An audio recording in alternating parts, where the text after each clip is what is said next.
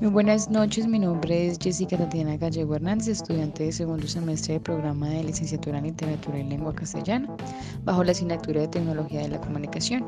Hago un salto para presentar a mi compañera de CIPA, Laura María Duque Zambrano, con la que vamos a presentar el día de hoy la inteligencia emocional como tema central del presente trabajo.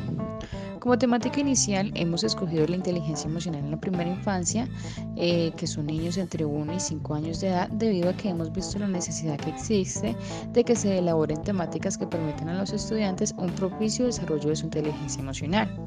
Y como objetivo principal que se presenta en este trabajo tenemos que eh, tenemos como la ayuda eh, y la fortaleza y la necesidad de hacer reconocer las emociones y el manejo de que a esas se le deben hacer en la primera infancia. Eh, dentro de ese trabajo se van eh, a, trabajar bajo objetivos como el cómo canalizar el reconocimiento de emociones y el cómo esas aportan a la construcción de personas. También está el guiar acerca del, cómo la inteligencia emocional aporta significativamente a una conciencia ciudadana colectiva. A continuación, mi compañera de CIPA explicará la justificación del abordaje del presente trabajo.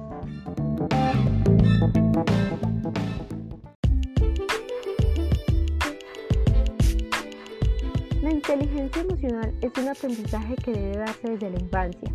Trata de desarrollar habilidades que nos permitan gestionar las emociones y poder controlar las situaciones más complejas del día a día.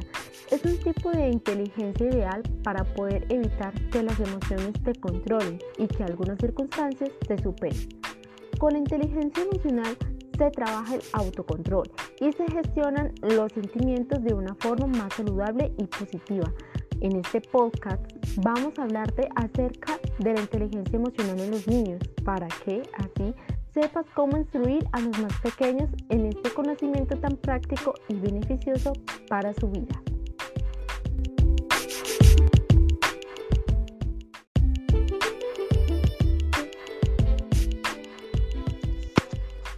Entendido esto, podemos ver la importancia que existe que en los estudiantes efectúen un reconocimiento de su propio autocontrol.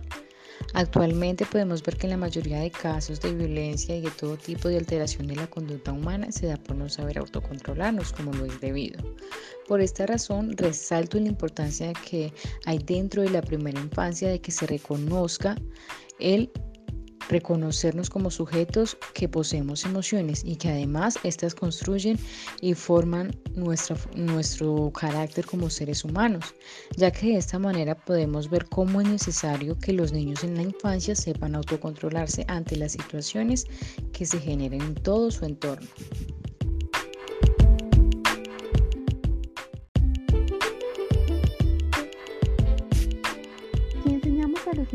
Aprender a detectar sus emociones desde que son pequeños, podrán controlarlas con el paso de los años. El primer paso para un trabajo de inteligencia emocional en niños es que piensen sobre lo que sienten, entiendan de dónde viene esa emoción y además que trabajen en la empatía detectando los sentimientos de los demás. Con este primer paso conseguiremos que empiecen a entender esa parte emocional de la vida y que puedan canalizar sus sentimientos de una forma positiva.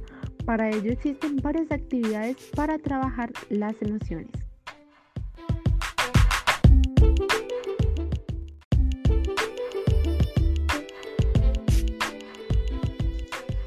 Una de las actividades que podemos ver para esto es el teatro de las emociones, que es un juego ideal para que los niños y las niñas puedan jugar y empezar a identificar sus emociones. Para ello podemos crear un pequeño teatro de marionetas y que cada personaje represente una emoción en concreto, la alegría, la tristeza, el enfado, etc.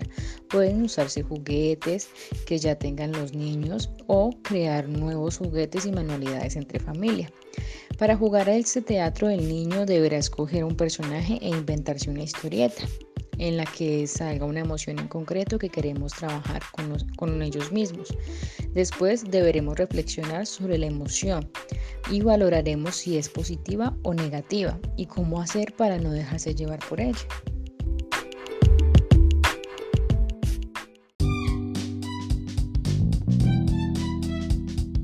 Dibujar las emociones es otra de las actividades para trabajarlas.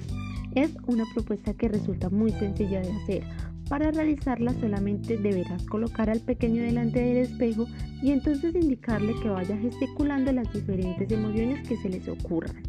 Cuando lo haya hecho, deberá dibujarlas en un papel y escribir cuándo se haya sentido así y qué podría haber hecho para sentirse mejor o más calmado.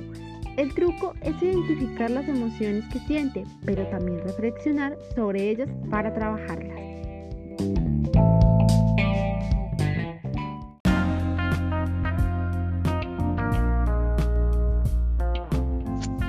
Como son importantes todos estos factores, también es importante la empatía que se debe generar en los estudiantes para que ellos aprendan a posicionarse dentro del lugar de los demás. Esto podría generar que en los estudiantes se cree una sensibilidad, con lo cual pueden ayudar a contribuir a la formación ciudadana y futura que construya una conciencia colectiva.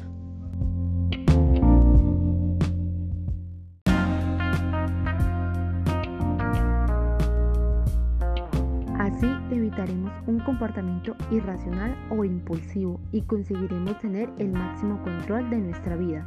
Es una herramienta ideal para resolver los conflictos que podemos encontrarnos en nuestro día a día de una forma asertiva y positiva.